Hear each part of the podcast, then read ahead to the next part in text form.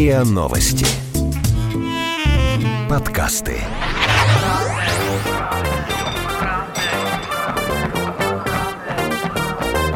Правда тело.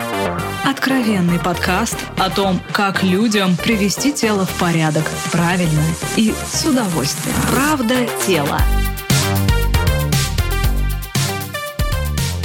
Здравствуйте, это подкаст «Правда тела», где мы стараемся максимально честно говорить о том, что же такое норма для наших тел, почему лишний вес стал вызовом для человечества, как и при каких обстоятельствах нужно худеть, а когда этого делать категорически не нужно. Меня зовут Илья Переседов, и вот вместе с Натальей Лосевой, здравствуй, Наташа. Привет, привет, Мы Илья. обсуждаем с замечательными, интересными гостями вот все эти вопросы, и сегодня мы будем говорить Это про... я узнала новое слово. Я его не знала раньше. Никогда не знала это слово. Это слово называется орторексия. Ты меня тут же обвинил вот в этом самом. Я с тобой категорически не согласна. А я еще расскажу, что сегодня нам Переседов расскажет, как он начал вес назад набирать. Нет, я Мы вот его в следующей, следующей программе Ну, я буду хорошо, мы рассказывать в про разных стрессы, эпизодах будем да. обсуждать. Представляй а с нами гостя. сегодня вместе, даже вот прям в какой-то веке в студии, Светлана Бронникова, клинический психолог, психотерапевт, действительный член Нидерландского института психологии, а также основатель Центра интуитивного питания. Здравствуйте, Светлана. Здравствуйте. Ну, что же это за слово-то такое орторексия, и почему его нужно знать? И причем тут я, кстати.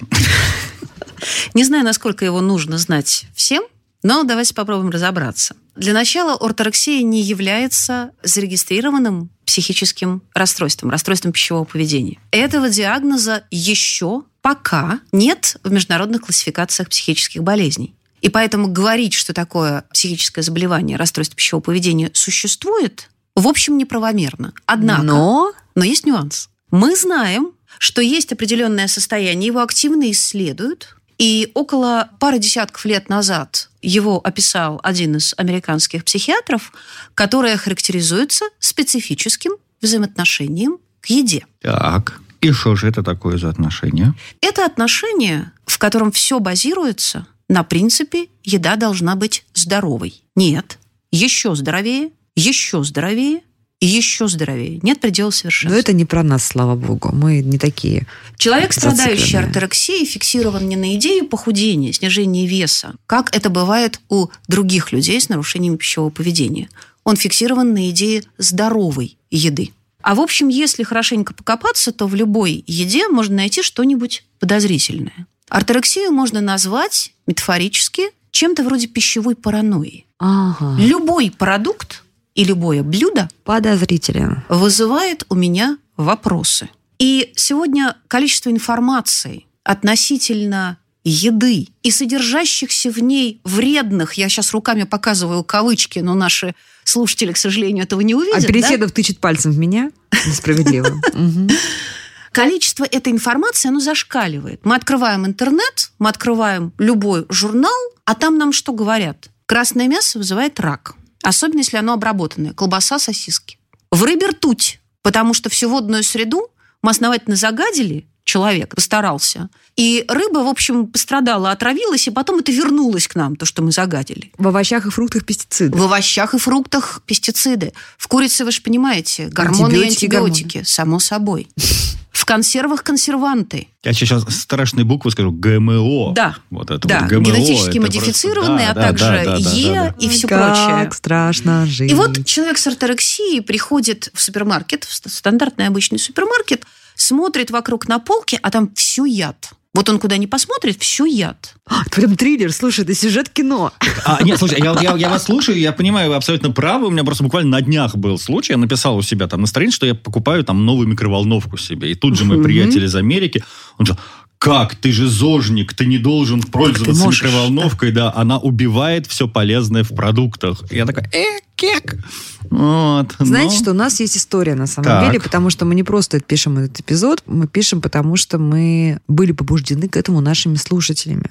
Вот мы сейчас так немножко пошутили, немножечко поерничали, а на самом деле проблема-то оказывается довольно серьезная и иногда даже трагичная. Давайте послушаем историю. Мама умерла в позапрошлом году, и мы думаем, что у нее была орторексия. Просто по совокупности симптомов, поскольку мы пытались что-то с этим сделать, особенно с возрастом ее, мы поняли, что под орторексию это подходит больше всего. Ну вот как Яндекс дает, расстройство приема пищи, характеризующееся навязчивым стремлением к здоровому и правильному питанию, что приводит к значительным ограничениям в выборе продуктов питания. Я эти слова «правильное питание» вот слышала, сколько примерно себя помню. У нее это началось с того, что у нее случились какие-то головные боли. Ну, с возрастом, видимо, что-то пришло, то ли давление повышенное было, то ли что. И кто-то ей посоветовал полечиться диетой. Какой конкретно тоже диеты, я тоже не восстановлю. И у нее эти головные боли прошли. И вот с этого момента все и понеслось. Она еще и начала это активно внедрять вокруг. Но это реально был такой террор по отношению и к нам, к детям, и ее родители, которые в возрасте. С ее точки зрения, любую болезнь можно вылечить, если человек начинал как-то правильно питаться. Причем с ее точки зрения это правильное питание, оно это какой-то был симбиоз из и веганства, и вегетарианства, и отказа от одних продуктов. То есть ее швыряло так в разные стороны. Я то, что помню из детства, то, что я ходила, ну не то, что прям все время голодная, но мне все время вбивались в голову, что мясо – это яд, колбаса – это яд. Если я буду неправильно питаться, то я обязательно умру. Бабушки и дедушки, она когда приезжала, она ну, как бы выбрасывала у них какие-то продукты. То есть если колбасы кусочек обнаруживала. 15 лет у меня врачи обнаружили повышенное давление. Мама сказала, что не надо лечить давление, никаким врачам ходить, а надо просто, опять же, правильно питаться, почиститься. И что типа это я зашлаковалась. Поскольку я там была подростком, и интернетов тогда никаких не было, я не знала, там, верить в это и не верить, но и выбора у меня особенно не было. И давление продолжало расти. И, к сожалению, врачам вот на такое хорошее обследование попало только где-то лет, наверное, в 20. Выяснилось, что у меня там с большой долей вероятности была гормонально активная опухоль, которая давала такие цифры, там, примерно 180 на 140. Ну, это очень много для ребенка. То есть я постоянно жила с высоким давлением, со звездочками в глазах, шумом в ушах. Но маму это вообще никаким образом не приводило в реальность. Она считала, что я по-прежнему неправильно питаюсь. Привело это все к тому, что в 23, когда я вышла замуж, мне гинекологи сказали, что у меня никогда не будет детей. Ну, невозможно выносить беременность с э, таким давлением. Ну, то есть, если бы мы начали все раньше, то было бы гораздо лучше. А если бы мы ничего не сделали, то, скорее всего, там в 30 лет меня бы накрыл инсульт, скорее всего, с такими цифрами. Ну и ни про каких детей, естественно, тоже можно было не думать. Сейчас у меня двое ребят. Но, тем не менее, маму это вообще ни, ни капли не убедило. Она до конца жизни считала, что я себя изуродовала. Последующие 20 лет, которые мы жили отдельно, это не мешало ей продолжать вот эту всю историю, которая началась с моей бабушкой и дедушкой. То есть она приезжала к нам домой, залезала в холодильник, раскритиковывала все это, рассказывала, что мы себя продолжаем убивать, вот то, что у нас такая еда есть и такая еда. Любой телефонный разговор сводился к тому, что мы съели, к такому тотальному контролю. И в какой-то момент такой образ жизни ее, видимо, на какую точку выводил. То есть она считала в какой-то точке, что она наконец-то достаточно почистилась. Ей теперь надо что-нибудь себе разрешить, и у нее тут, видимо, срывала планку, и она опускалась, в общем, благополучно во все тяжкие. После того, как она, значит, на этот цикл заходила, она понимала, что ей с собой что-то надо сделать, потому что ей становилось плохо. И она начинала голодать по полю Брегу. И однажды после такого загула благополучно она вот решила, что она зашлаковалась, и надо почиститься, начала голодать и не смогла выйти вовремя из голодания после семи суток. Кончилось дело реанимации, естественно, в обычной больнице самой. Через неделю она от них сбежала, когда ей стало немножко получше, и 10 лет еще прожила, пока в 19 году у нее не случился... Вот мы когда узнали, когда нам диагноз сказали, мы, если честно, так с трудом это поверили, у нее случился инфаркт кишечника. Мы ничего не могли с ней сделать. Это реально, то есть вот когда человек находится вот в этой своей прекрасной идее о том, что он питанием может вылечиться, и он достаточно упорен и верит в это, мы не могли ее заставить когда только попалась нам одна доктор, которая приехала к нам домой, мама сдала анализы, удалось ее уговорить, там была чудовищная анемия, требовалось переливание крови, все об этом говорили, что тут надо было ехать в реанимацию срочно. Вот только на этом этапе нам удалось уговорить, ее прооперировали, но было уже слишком поздно, потому что все, ну, кишечник погиб фактически. Кошмар, друзья, ну это прям, это, это просто трагедия какая-то, да? Давай попросим нашего эксперта, клинического психолога, это как-то прокомментировать. Это, конечно, экстремальная история, очень драматическая, закончившаяся трагически. Она еще раз подтверждает что нарушение пищевого поведения нужно лечить в первую очередь не соматически, а психиатрически и психотерапевтически. И я думаю, откровенно говоря, судя по экстремальности этого случая, что там кроме орторексии была другая. диагноз был. Да, были другие психиатрические нарушения. Подобное упорство Мгм. и, в Зацикленность. принципе, любому человеку свойственен и высоко развит у него инстинкт самосохранения. То есть мы, в общем, причиняем себе ущерб, но умеренно. Едой, алкоголем, никотином, другими веществами. Спортом в том числе. Спортом в том числе, да. Но обычно, стандартно, мы делаем это умеренно. Потому что в какой-то мо- момент организм говорит, стоп, тебе не надо больше пить, бегать и так далее, поднимать штангу. И мы делаем перерыв то если у человека есть психиатрический диагноз, то он не может остановиться. Вижу цель, не вижу препятствий. И орторексия здесь была, вероятно, только одним из диагнозов, ну, что не делает ее менее опасной или менее страшной. Для условно нормальных людей. Действительно, когда у человека развивается орторексия, его питание становится чрезвычайно ограничительным. Он непрерывно исключает у себя из меню те или иные продукты, потому что он не может им доверять. Иногда он не может доверять производителю. Иногда он, в принципе, такое не ест. Всем известна мифологема о здоровье, я надеюсь, что уже всем, про дырявый кишечник. Нет, расскажите, пожалуйста. это прекрасная совершенно мифологема, которая развенчана, к счастью, доказательной медициной, но она была настолько популярна и есть настолько популярна все Напомните еще. нашим Сейчас слушателям. расскажу, расскажите да, что канадские и британские медики вынуждены были выпустить отдельные пресс-релизы, разъясняющие, что не существует доказательных данных, которые бы подтверждали, что в нашем кишечнике есть дырки. Синдром дырявого кишечника – это вот как это звучит, так оно и на самом деле с точки зрения А, авторов как- когда выглядит. человек ощущает и уверен, что у него поврежденный кишечник, э, Да, это поврежденный какими-то, да? кишечник. За образование отверстий в кишечнике отвечают самые страшные элементы нашей пищевой пирамиды. Это в первую очередь глютен Мгм. и казеин, естественно, самые страшные. Поэтому от молочных продуктов и продуктов, содержащих глютен, лучше отказаться. А мы же с вами понимаем, что это сразу исключает большой объем жиров, углеводов и белка из нашего питания. Правда тела. Правда тела.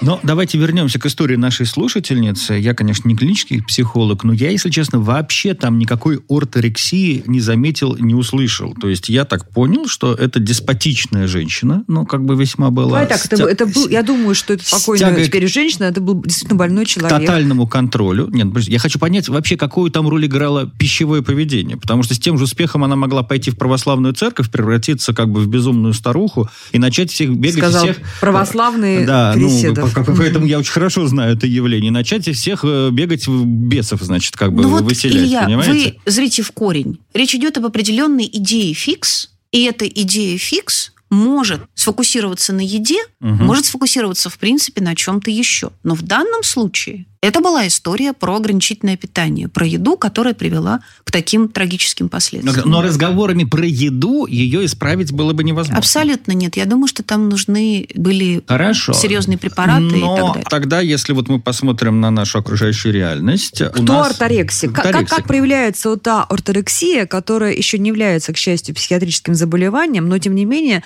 способна исказить личность, ска- исказить поведение и нанести тоже огромный ущерб организму? Эта грань очень тонка. Например, подписчики моего блога очень часто меня спрашивают, ну вот вы говорите про там, нарушение пищевого поведения, про аторексию, это все замечательно. А что такого плохого в том, чтобы быть фиксированным на здоровом питании? Почему Ну это да. плохо знать, что ты ешь, анализировать, читать Мгм. наклейки на еде с данными относительно содержания там тех или иных веществ? Что в этом Да дурного? даже элементарно не покупать арбузы в июне какие-нибудь Да, астраханские, да. зная, что они могут быть красными только искусственно, ну, Да. например. На самом деле грань это действительно очень тонка. И перейти ее можно совершенно незаметно. До тех пор, пока я подхожу к полке супермаркета, переворачиваю коробку и читаю выходные данные о том, что содержится в этом продукте, я не орторекс. Я человек, который питается осознанно. Он хочет знать, что он кладет в свой организм. Это нормально. И принимая риски, например, какие-то, Да. да? И при этом иногда я иду на вечеринку и ем кем-то заказанную пиццу, и не знаю, что в этой пицце, и откуда этот сыр, и откуда эти грибы.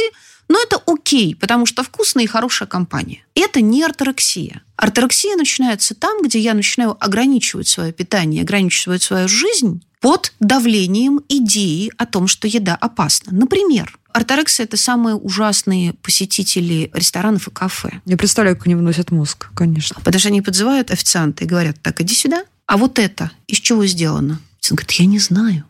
Я официант. Сходите на кухню и выясните, какое масло растительное положили в этот салат. Действительно ли это оливковое масло extra virgin первого отжима? И чтобы ни в коем случае не иначе. Не факт, что ему скажут правду, кстати. Не факт, что ему скажут правду, и поэтому и орторексик тоже понимает, что не факт, что ему скажут правду. И от этого он становится еще более подозрительным. И, и поэтому он перестает ходить по ресторанам. И ваша подруга орторекс или моя, которой вы звоните, говорите, пойдем чашку кофе выпьем, съедим по десерту в выходной день. Говорит, нет, я не могу, у меня тренировка, тут дети, в общем, я занята, извини эти люди начинают избегать социальных контактов, и одна из больших опасностей орторексии и вообще всех нарушений пищевого поведения заключается в том, что социальные контакты человека начинают буквально обрезаться, обрубаться. Человек не может пойти не только в ресторан или кафе, он не может пойти на день рождения в гости. Или ведет там себя просто так, что всем становится немножко неловко. Или да? приходит со своим контейнером. Угу. Вот я пришла в гости, тут наготовили еды, и меня угощают. И что, это распространенная история? Это да? довольно распространенная история, к сожалению, она поддерживается современной диетической культурой, которая постоянно толдычит нам, что есть надо здорово. А где границы этого здорового, диетическая культура нам не говорит, потому что ей это невыгодно обсуждать. Потому что чем больше людей вовлечется в этот процесс, тем больше диетических продуктов они купят которые, как мы знаем, всегда дороже на довольно заметный процент, чем, скажем так, обычная еда. Причем все очень зависит от смены волны в диетической парадигме. Она же постоянно меняется. Изначально все началось с того, что фактически одной из первых диет была модель современной кето-диеты. Можно было есть мясо, сало, любые жиры, ограничивались углеводы, и все это запивалось большим количеством алкоголя, потому что, простите, от большого количества белка без клетчатки возникает констипация, запор. Это фактически исторически нам первая известная Мы с Ильей не сторонники кето-диеты, во всяком случае, в их современной популярной интерпретации. Вот я тоже категорический противник, но я вообще диеты не люблю. Как у человека, который работает с расстройством пищевого поведения, у меня есть для этого основания, к сожалению, серьезные. Дальше со сменой парадигмы то мы назначали за все ответственными углеводы, то мы назначали за все ответственными жиры. Появлялись диетические продукты, которые компенсируют это. Продукты обезжиренные, в которых добавлен крахмал, но зато в них нет жиров, угу. которые на самом деле усугубляют риск диабета, не снижают его. Диабет второго типа я имею в виду. Появились продукты без сахара, тоже очень сомнительные, потому что в большом количестве продуктов без сахара сахароза заменена на другую молекулу сахара. В чем смысл, понятно, не очень. Смысл в маркетинге? Разумеется. Смысл, вот это правильное замечание, смысл в том, чтобы продать. Поэтому арторекс и человек вообще с нарушением пищевого поведения, он идеальная жертва, идеальный объект для пищевого маркетинга. Обратите внимание на то, что вот в этом трагическом кейсе, которым нам рассказала его участница, дочь этой женщины, была история про то, что мама периодически не выдерживала, срывалась, срывалась и начинала да, да, переедать. Да. Если вы придете в современный супермаркет в любой стране мира, вы обязательно обнаружите там полочку, которую я называю продукты для недоедания, продукты без сахара, без глютена, без того, без всего, якобы здоровые, с очень высокой ценой и, в общем, сомнительным результатом, как мы понимаем. А также есть продукты для переедания. Это всевозможные полки с десертами, которых может быть невероятное количество. Посмотрите на то, как в, нашей, как в нашей культуре называют десерты. Я все время это цитирую, во всех интервью повторяю, наверное, всем уже надоело слушать про мороженое Баскин Роббинс с тройным шоколадом. Вы когда-нибудь задумывались, как шоколад может быть тройным в одном мороженом? Ну, имеется в виду, наверное, какой-нибудь там черный, сливочный, белый. Вероятно. Кофейный. Но для пользователя конечного который на грани, который истощен, который давно ничего сладкого не ел, и вот наконец-то он может купить пинту мороженого и съесть ее в одно лицо. Это же в три раза больше шоколада, раз там тройной шоколад. И это все, что он считывает. И это такая история про то, что мы делаем привлекательными и продаем больше продукты диетические для ограничения, и мы делаем ровно так же параллельно привлекательными, потому что человек, который руководит маркетингом пищевым, прекрасно понимает, что те люди, которые не доедают, они очень быстро переедают. Это продукты для переедания. И арторекс в этой истории старается придерживаться исключительно правильного питания, что приводит не только к ограничению социальных контактов, но к тому, что медленно, но верно вся жизнь становится сфокусирована исключительно на еде. У меня была клиентка, которая не работала, не могла работать потому что она вставала утром и в определенные дни ехала на рынок на другой конец города для того, чтобы купить определенную рыбу у определенного фермера. И это не исключение. Это правило. Прекрасная старая формула, не помню, латинская или греческая, да, мы живем для того, чтобы есть, или едим для того, чтобы жить, да, вот как раз об этом. Правда тела. Правда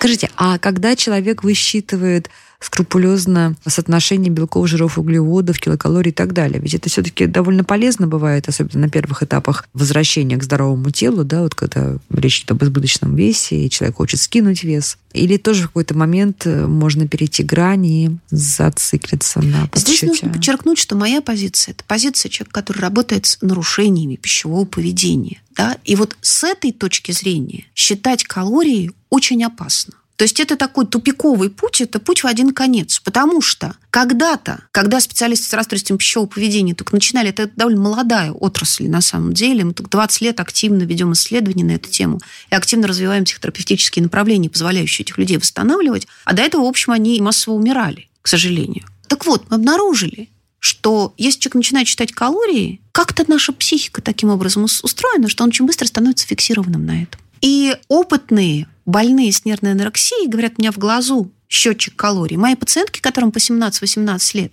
они смотрят на тарелку с едой, которую я ставлю перед ними. Они точно знают, сколько там калорий. Я понятия не имею. Им, если мы проверяем на счетчике, да, они правы. Они высчитывают очень точно. Но подсчет, вообще любой подсчет, взвешивание еды, просчитывание КБЖУ, просчитывание количества калорий очень быстро приводит к тому, что развивается, опять-таки, идея фикс, развивается повышенная тревожность, связанная с едой. А не съем я что-то не то.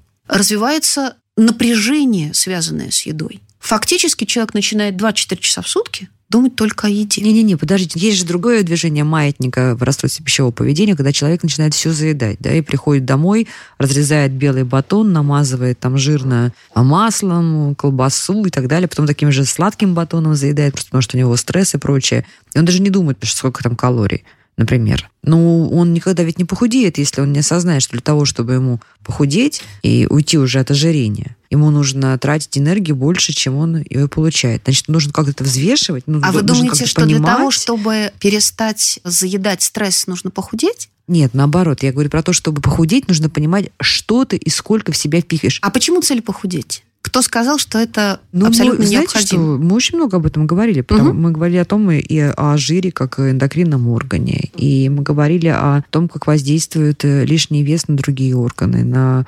кровоснабжение, на суставы. На суставы, да. Ну, я думаю, что мы достаточно убеждены, и мы очень много провели с Ильей в разговорах с самыми разными экспертами для того, чтобы для себя ответить на этот вопрос, да? То есть все-таки ожирение ну, вы это, это эстетическая проблема. доказательную или... медицину как аргументы. Насколько я понимаю, в рамках доказательной медицины существуют некие стандарты веса для определенного возраста и физические качества, и которыми человек так. должен обладать. Это, не, да. это не только про эстетику. Да. Давайте начнем с того, что эти стандарты сильно изменились 1998 году Всемирная организация здравоохранения приняла решение о том, чтобы изменить стандарты индекса массы тела по категории, которая не является категорией, которую можно использовать для индивидуальной оценки тела, но тем не менее мы это делаем все, потому что нет другого критерия. И до этого нормальный диапазон был до 27, МТ-27, да, и они его сдвинули на 2 единицы вниз. И теперь нормальный диапазон с 18,5 до 25.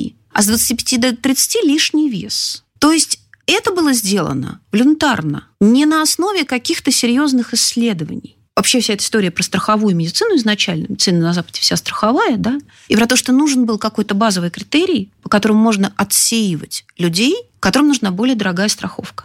И этот критерий стали искать. И, конечно, я не отрицаю воздействие лишнего веса на здоровье. И это факт. Но есть и другой факт. Меня задевает не то, что говорят о вреде ожирения. При этом не говорят о том, что полные люди в пожилом возрасте лучше выживают, если заболевают тяжелыми заболеваниями, такими как онкологические заболевания, диабет второго типа, инфаркты, лучше те, восстанавливаются. Те из них, кто доживают до пожилого возраста. И живут дольше. И вот еще одна иллюзия, Илья. Вы думаете, что худые живут дольше? Это не, не согласуется с данными доказательной медицины. На самом деле все исследования смертности, ассоциации связи смертности и ИМТ, показали, что люди с некоторым лишним весом, 27-32, живут дольше всех. С нашей современной точки зрения, это такие Вы имеете в виду люди. индекс массы тела? Я имею в виду индекс массы тела, ИМТ, да. А люди, у которых индекс массы тела от 32 до там, 35-37, не демонстрируют большого увеличения смертности. Ну, кстати, у меня есть э, другие сведения на этот счет, но мы сейчас э, тогда Статистика по просто, коронавирусу да, тоже, да. да, Но мы немножко ушли в другую тему, цитаты, да? немножко. Давайте вернемся все-таки вот к тому, как себя, ну, опять же, хотела сказать слово контролировать, да, ну, как, как отследить, что ты уже немножко так поехал крышей, да, и перебираешь в своем стремлении к осознанности, это уже не осознанность, а фиксация.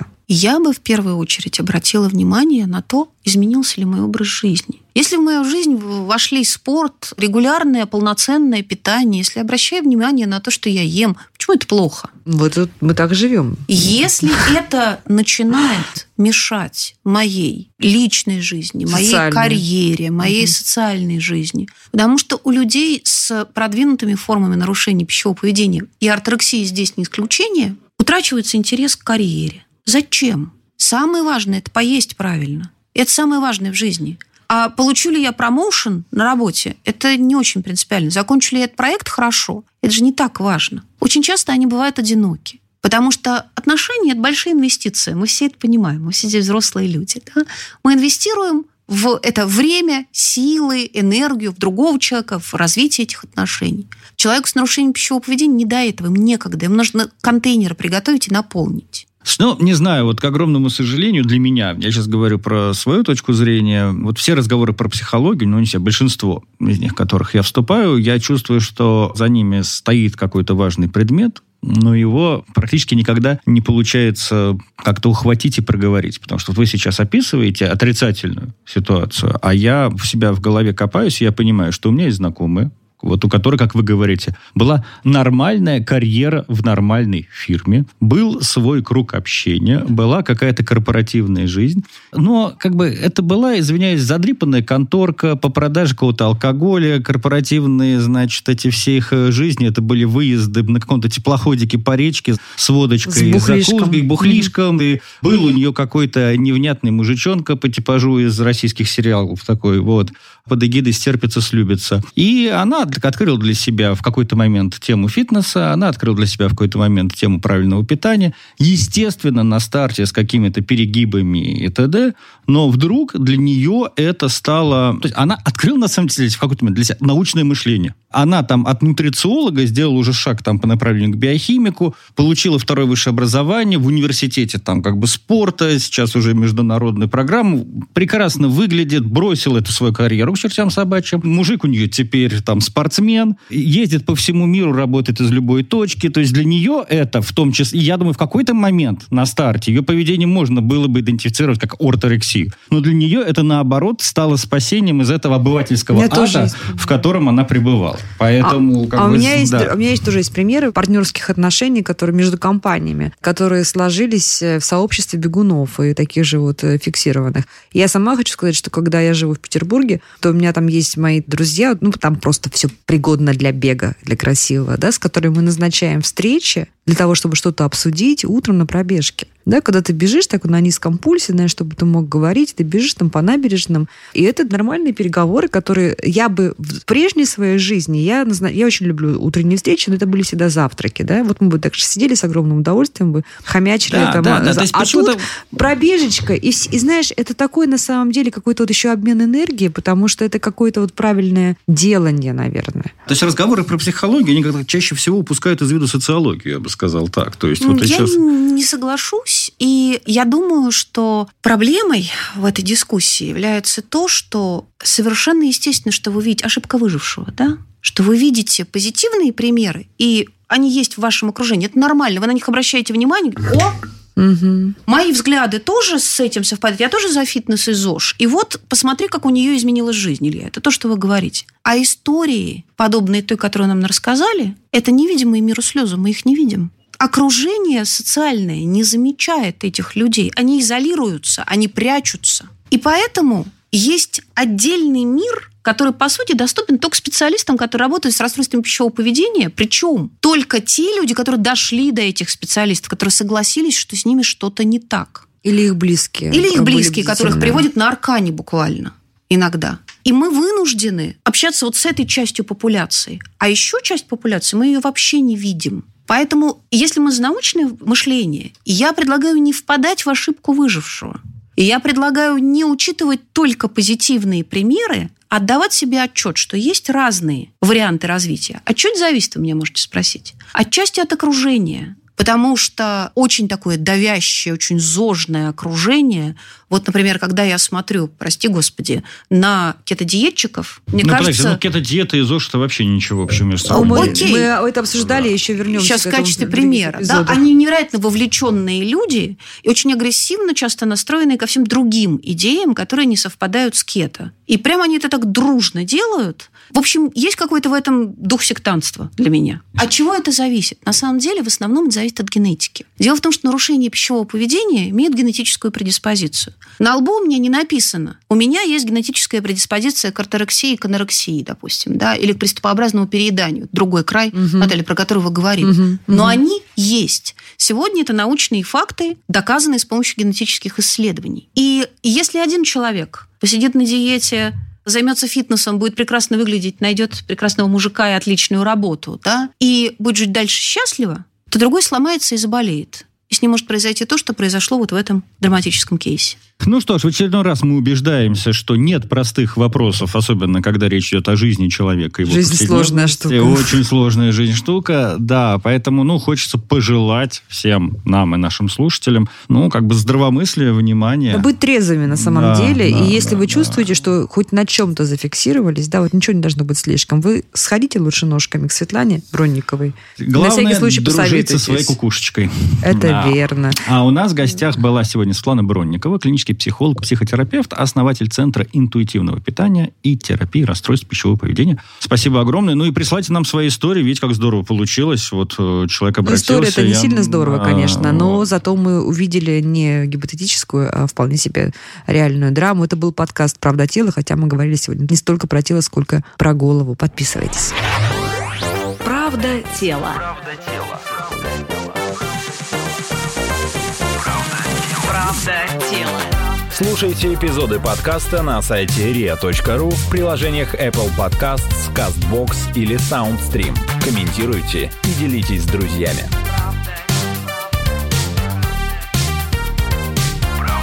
Правда тела.